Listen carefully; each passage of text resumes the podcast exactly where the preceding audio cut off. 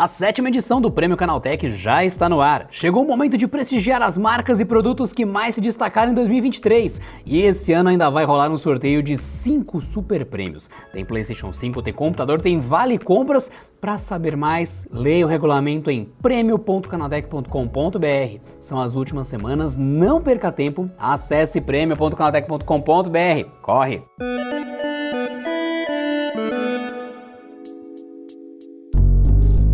E aí, pessoal, tudo bom? Eu sou o Felipe Demartini e esse é o podcast Canaltech. Então vamos lá, que o podcast Canaltech de hoje está começando agora.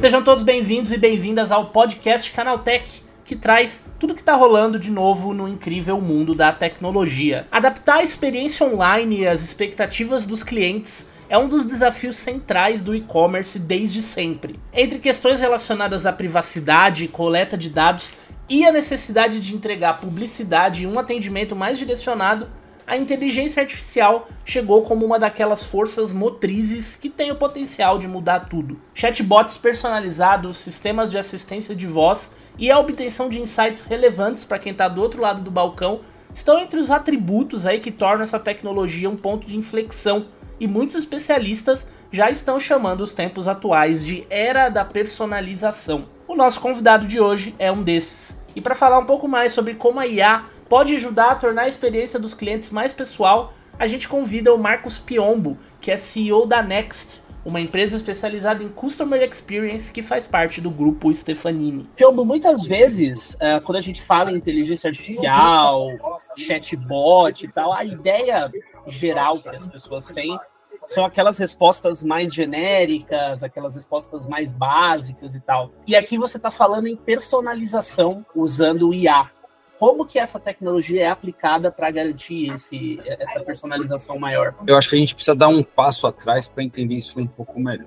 O que a gente vê, viu, vinha vindo um tempo, era muito mais uma questão de robotização, de automação de processos, seja respostas, ou seja texto ou imagens, mas sempre em um caráter de fazer e repetir uma mesma coisa por muito tempo. O que a gente está vendo como inteligência artificial, sim, e aí é o que eu acredito, é que você deriva características e propriedades muito mais específicas para cada pessoa, para cada cliente, para cada situação. E por que humanizar? Porque isso faz com que a pessoa que está utilizando, ou para receber, ou passando e agregando informações, ela consiga ter mais tempo, ter mais qualidade, para realmente se aprofundar aquela necessidade, se aprofundar aquela questão que ela está interpretando. Então, o, o que a, a, inteligência artificial vai fazer por nós, cada vez mais vai fazer parte do nosso dia a dia,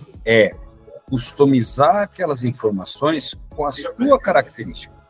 O que o Felipe quer receber, o que o Biombo quer receber, o que a Tainá quer receber, e ele precisa ter isso mesmo que eu tenha que complementar com outras informações acessórias através de uma outra pessoa, operador, pessoa de telemarketing, seja essa pessoa que for, mas muito direcionada, novamente eu repito isso, ao que realmente aquela pessoa quer ouvir ou precisa ouvir como informação básica. A gente teve é, hoje, na verdade, no dia que a gente está gravando esse, esse, papo, o lançamento ali da GPT Store, né, que tem vários bots já que são voltados para algumas tarefas, algum, algum, algumas questões específicas. E aí, quando a gente fala na aplicação disso, é, dessa personalização maior, por uma empresa pequena, que às vezes tem pouco pessoal trabalhando, tem pouco recurso para investir, qual que é o o, o, ponto ideal de partida? Seria, por exemplo, pegar uma solução dessa já pré-pronta e começar dali? Ou é melhor já ir para as cabeças, criar um sistema do zero que seja totalmente customizado, que atenda especificamente às necessidades? Vai depender do que a pessoa ou a empresa tem realmente como necessidade. Se for alguma coisa que já está muito em roga no mercado, que você já vê utilização ah, em larga escala, você não tem por que ficar perdendo tempo reinventando a roda. Você pega o que já existe como um template e aprimora, dá a tua cara, caracteriza um diferencial para a sua empresa. Agora, existem muitas opções agora e cada vez mais oportunidades de inovação. Para isso, com certeza, você vai usar algumas ideias ou até algumas partes de, de ferramentas, os famosos prompts, mas você vai construir uma ideia, você vai construir uma solução totalmente específica para aquilo que você está querendo, aquilo que você realmente precisa para sua solução de negócio. Eu acho que uma coisa que tem que ficar muito clara é que para empresas a gente está falando sempre de negócio. tecnologia é um acessório que a gente tem como a gente respira. Ela tem que fazer parte disso, está no nosso mundo aqui, no nosso ecossistema. Mas a solução de negócio é o que sempre tem que ser a prerrogativa da, da pessoa. Assim como se você for para uma solução pessoa física, eu, você e todos que estão ouvindo, ah, puxa vida, eu gosto de ter determinados horários controlados, eu gosto de ter uma estrutura visual no meu celular diferente, eu quero ter acionamentos por voz em coisas que antigamente eu tinha que tocar. Ou seja, você vai criando características para te ter uma melhor solução para a sua vida, para você ter uma melhor qualidade da sua vida qualidade do jeito que você queira definir. E quando a gente fala né, de personalização, a gente também acaba falando de dados, né? Para você atender o cliente do jeito certo, você precisa saber algumas coisas sobre ele, enfim. Mas ao mesmo tempo a gente tem também é, uma preocupação cada vez maior das pessoas com a privacidade. Como lidar com esse, esse balanceamento entre essas duas questões? É, esse é um bom desafio, né? É uma coisa que realmente vai cada vez mais fazer parte do nosso dia a dia. Eu entendo que a parte de você ter a sua privacidade, ela vai até o limite do seu tipo de exposição e o que você quer para você. Às vezes a gente gosta de ser muito puritano quando a gente fala da gente, mas ao mesmo tempo a gente está em todas as redes sociais querendo obter todas as informações possíveis de todas as pessoas. Então, existe um balance em relação a isso. É claro que existem leis, que existem pontos que a gente tem que tomar o maior cuidado, são dados sensíveis e a gente não gosta de, de forma nenhuma quebrar nenhuma regra, mas antes da gente exigir qualquer coisa, a gente precisa parar e primeiro pensar no que realmente a gente está expondo. O que, que eu estou colocando no meu Instagram, o que, que eu estou colocando no meu LinkedIn, que sites que eu frequento, o que, que eu ando usando.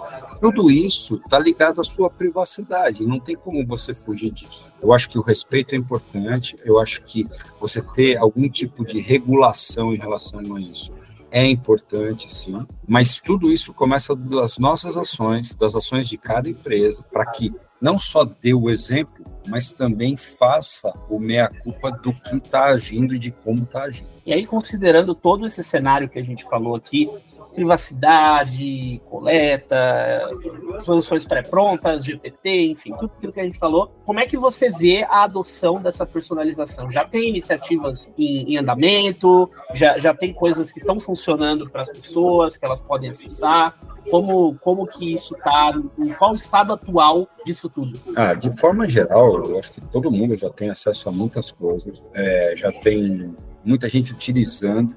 Eu não diria, olhando agora para a parte bem profissional né, de empresas, eu não diria que você tem larga escala ainda em implementação. Tem muitas empresas colocando produtos em relação a isso, mas ainda são produtos que você vê claramente que eles precisam de certos aprimoramentos, certas incorporações, até porque são agentes que são totalmente vivos. Que você produz hoje de, de, solução, amanhã ele pode ser melhorado e ele vai ser melhorado. A própria linguagem faz isso.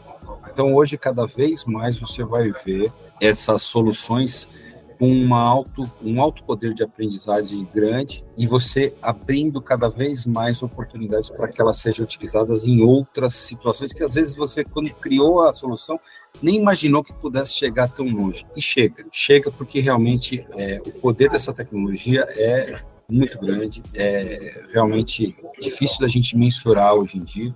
Por isso que eu digo que a gente ainda está engateando, porque o potencial disso é tão grande, é tão absurdo, que a gente não sabe como que vai ter daqui seis meses. Né? É impossível a gente fazer qualquer tipo de previsão mais concreta em relação a isso. Vai ser um chute, simplesmente palavras ao vento. Você ouviu Marcos Piombo, CEO da Next, especialista em Customer Experience, e o primeiro entrevistado da semana aqui no podcast Canal Tech. E agora a gente vai pro quadro Aconteceu Também, com o que mais de importante aconteceu no universo da tecnologia.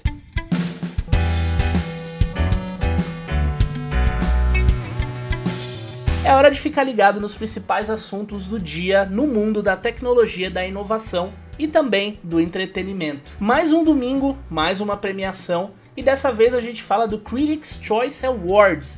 O prêmio da Associação da Crítica Cinematográfica aconteceu neste fim de semana e Oppenheimer mais uma vez dominou. O filme de Christopher Nolan sobre o inventor da bomba atômica levou nada menos do que oito prêmios, incluindo melhor elenco, melhor diretor e melhor filme. Nas categorias de cinema, Barbie ficou na segunda colocação com direito às estatuetas de melhor comédia e roteiro original. Já do lado das séries, The Bear venceu quatro das cinco categorias a que estava indicado, mas não foi consagrada como a melhor série. Essa honraria ficou com Succession, que teve três vitórias. Já quando a gente fala das animações, os prêmios foram para a série do Scott Pilgrim da Netflix e para o filme Homem-Aranha através do Aranha Verso. Você já sabe, se você quiser ver a lista completa de vencedores do Critics' Choice Award, dá uma olhada lá no canal Tech, tem todos os ganhadores e a gente segue de olho nas premiações, já que nessa segunda-feira à noite vai rolar o Emmy, que premia as melhores séries da temporada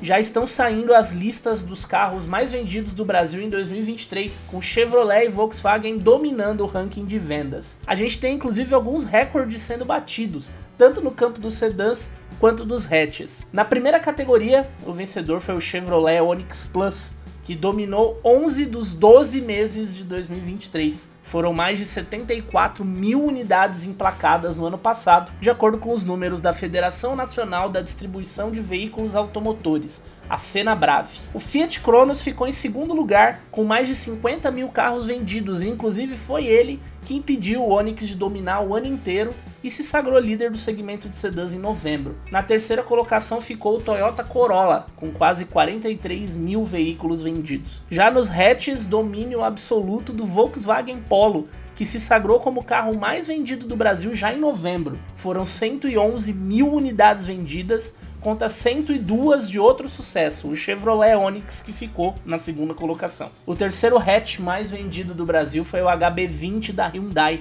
com quase 89 mil emplacamentos no ano passado. Para ver a lista completa dos carros mais vendidos de 2023, você já sabe, dá uma olhada nas reportagens que estão no ar lá no Canal Tech.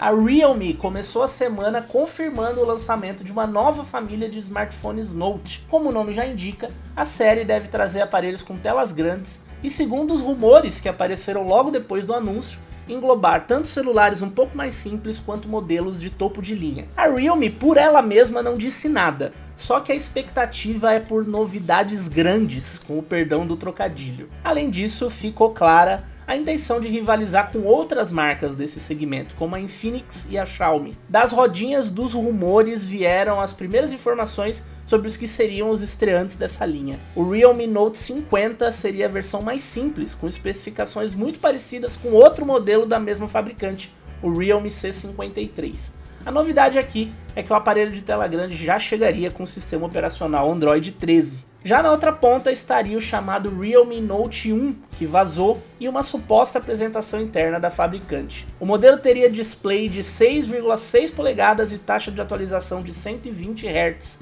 Ele fica posicionado ali entre o Realme 11 Pro e Pro Plus. Teria câmera tripla, som estéreo e uma bateria generosa de 5.000 mAh. O anúncio oficial parece que está marcado para a próxima semana, no dia 24 de janeiro. Faltam os preços e também uma data de lançamento oficial para a nova linha de dispositivos da Realme.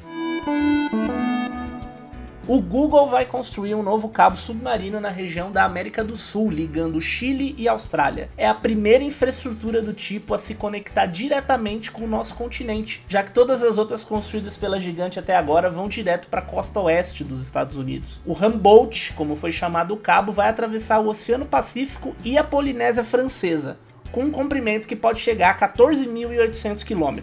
Depois de pronto, ele deve melhorar a velocidade da conexão nas duas regiões a partir da transferência de dados em fibra ótica. Para instalar o cabo, o Google tem parceria com o governo do Chile, que já vinha trabalhando e queria muito um projeto desse tipo desde 2016. Não foram confirmadas datas de início da construção do HomeBolt. Esse é um projeto que deve levar alguns anos e os principais impactos previstos pelo Google para depois da instalação devem começar a acontecer em 2027.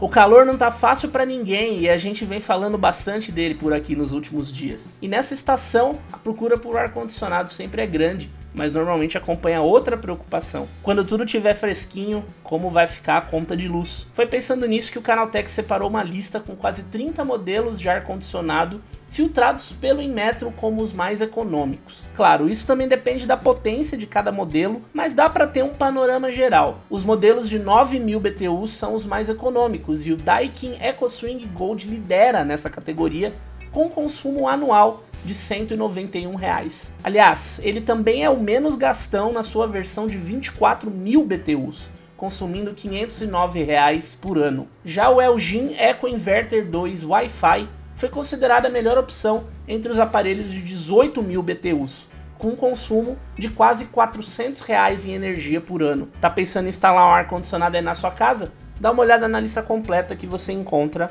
lá no CT Eletro.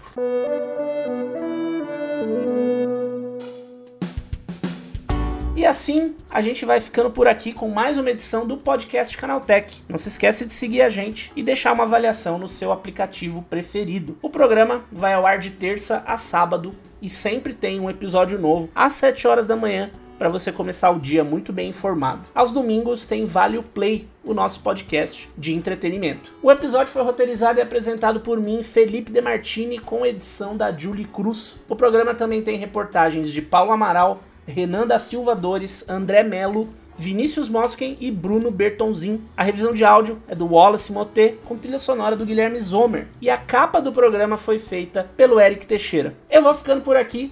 Boa semana pra gente e amanhã eu tô de volta com tudo que tá rolando no mundo da tecnologia. Um abraço.